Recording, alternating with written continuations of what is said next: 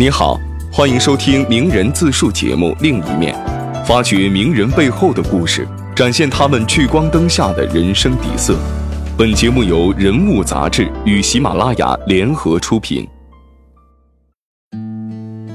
即将在二零一八年最后一天上映的艺术电影《地球最后的夜晚》，是毕赣导演的第二部作品。作为第五十二届金马奖最佳新导演，毕赣以一部《路边野餐》证明了自己的才华。拍完《地球》之后，他把自我表达的淋漓尽致，开始想要关照他人。本期另一面，带你走进导演毕赣。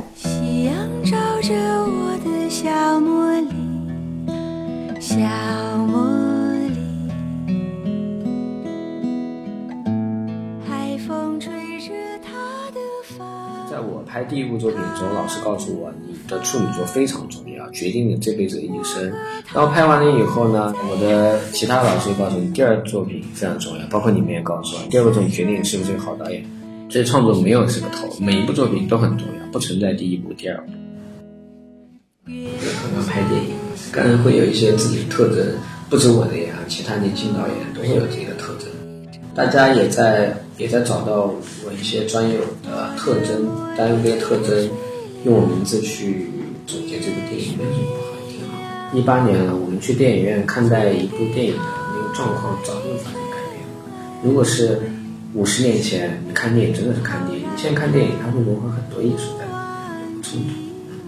非常一能不可吗？非拍电影不可吗？非用 3D 不可吗？你们非要拍电影用彩色电影不可吗？你们非要用这款机器不可吗？一定都是可的呀。非常一能不可吗？当然可以啊！你获得时间的办法，你获得梦的办法有很多，你可以很快速，对吧？你用 3D 表现记忆，有黑白、彩色各种各样的方法，是一个内在问题。就这个电影的结构，前面是破碎的，后面是持续的，用持续去表达梦。我没有在坚持非要用长镜头，但这是一个整个电影的结构。然后我觉得年轻人问这种问题呢，就可以反问一下自己：你非用苹果电脑不可吗？你能不能用 ThinkPad 那个？能不能用？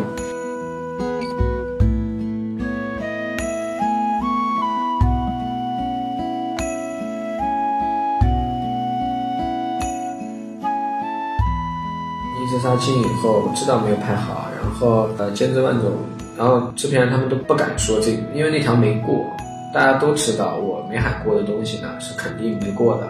但那天拍完了以后我没喊过，所以现场我记得所有的人的表情都很凝重，因为他们知道都没过。然后回来以后我就休息去了，因为太疲惫了，休息在家里面休息了几天以后，应该是制片人吧，应该走龙吧，走龙他不敢。他想跟我说那个场景里面有还是有一点点可用之处的，然后我要不要再看看，去讨论一下？那不敢跟我讲。他讲这个事情我们是不是可以总结了？差不多了，是不是真杀青了？然后因为没有个着落嘛，也跟万总在商量，就请那个呃万元总，其中我们的那个监制万总给我打电话，我跟万总关系很好，平时喝茶的，他他是一个很温柔的女人，从来不会争执。那样打电话，第一句话是导演，我觉得那长镜头，呃，有个地方挺好，话还没说完咋了，我就说好什么好啊？哪知道好呢？哪好了？你现在跟我说哪好了？我从来不会这么跟我的伙伴讲话，很少。然后万总就说你不要着急，他说我们一起，只要你不过，我们一起想办法。但是现在这个情况确实是没有钱了，你也要谅解我们整个制片的系统。我说我非常谅解，但是现在呃，我比你们更焦虑的这事，因为我是拍电影的，我要把电影别说拍的好不好，我把电影拍完吧。我现在没有拍完，但说这句话的时候，我也在反问自己：这是人家制片问题，还是你导演的问题呢？我占了很大的责任，对不对？但我也没办法，我也不想沟通这件事情，反正就是我我没有解决掉，我没有拍完，没有拍好，我不喜欢，啊、就是就发火，是一个比较幼稚的人啊，所以我有什么情绪，会直接说。只要不在冒犯的情况下，不影响教育的情况下。照着我的小茉莉，小茉莉，电影就是吹着电影，不是说呃，我觉得问题不在于，呃、不在于你看不看得懂，看不懂这句话是非常不负责任的，是我二十岁的时候才会说的话。你可以讨厌他，这是负责任，你要为自己负责任呀。我不喜欢他，这是负责任的一种说法。但我看不懂是不负责任。一个电影，你他跟观众、跟大众共情的那一刻是非常奇妙的一刻，不是我们宣发团队能做到的事情。那他就是跟大众共情。当共情这一刻，大家不觉得它很奇妙吗？而且是一部艺术电影，有以后不会再有了，也许你能明白吗？以前也没有过。那一刻，大众看了，好多人在期待说：“那你看看他们骂你吧。”我不知道他们是什么，我自己不知道。但是他们看完了，带着自己的爱人，带着自己女朋友、老婆，看完了以后，过了好多年，他们想起，哎，曾经我们俩看过一部电影，现在他们都不在一起了，也许生小孩了，他们回忆起，都忘记了前面像你说的，他们自己，他们肯定会觉得前面很枯燥，呃，那些事情他们接受不过来，到了最后，他们还是想起，哎，是不是有个一直持续不断的延绵不绝的感觉，某些梦和记忆的感觉，好像还是在那个电影里面一样。他们最后是不是接吻了？是不是那个烟还燃的？哎，为什么还会燃的？很珍贵这一刻。艺术表达点是什么呢？一定不是你多么厉害、多么牛逼，你所要所有的那些形式、结构，你用的那些视听、你用的语言，前面为什么那么做？最后传递出来的一定是最质朴情感的那一刻，就是张姐、张艾嘉和爵哥说我要抢你最珍贵的东西那一刻，就是他吃下苹果，就是他把烟花递给他点燃，再回来的那些时刻。那些时刻，如果大家不需要视听去建构它，大家不知道已经被建构了，他们后知后觉的时候，我觉得会很美好。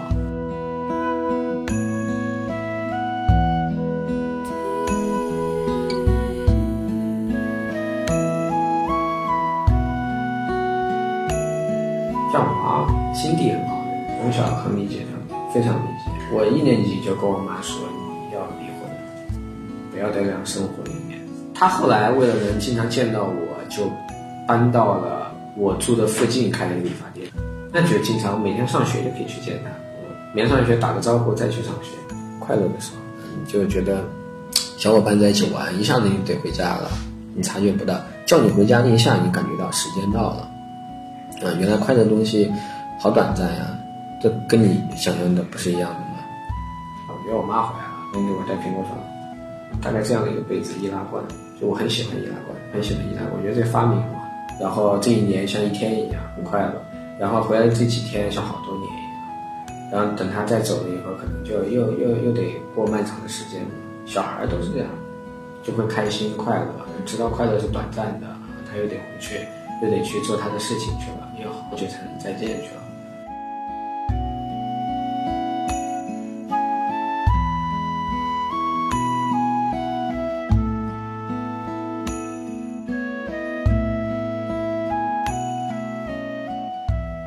我不愿意分享我的事，那都是我的秘密，而且他们分享出来没有什么价值。我的时间都在给各位拍电影上面，没有时间去刷朋友圈的，没有时间去刷，那个很耗时间嘛，刷一个社交媒体。但我没有觉得不好，我巴不得我想刷一下，但确实是时间上面还有兴趣上面越来越没有兴趣了，不是那种很高大上的，完全不感兴趣，我真的没有兴趣。别人要不要求我和我做不做是两码事。但别人怎么？我不希望别人那么快找到我。明明你已经躲藏的很好，突然他说你那在不在柜子里面呀？我说我不在。你在不在书架里面？我说我不在。在不在房间里面？不在。那在哪呢？我不知道。偶尔出来玩一下，大概是这种样子吧。我一直以为八月十五只有八月才有十五。呃，我一直以为八月十五是月亮最圆的时候，直到呃前几个月。万总跟我说，每个月的十五月亮都很圆，我真的是前一段时间才知道，所以这没有证明我可爱或怎么样，他觉得我无知，我没有觉得我有多么的好奇。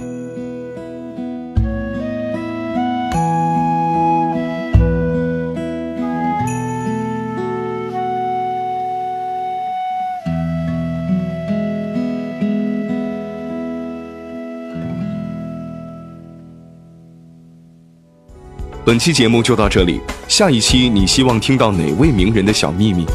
欢迎订阅本节目，并在评论区给我们留言。这里是另一面，期待与你的下一次相会。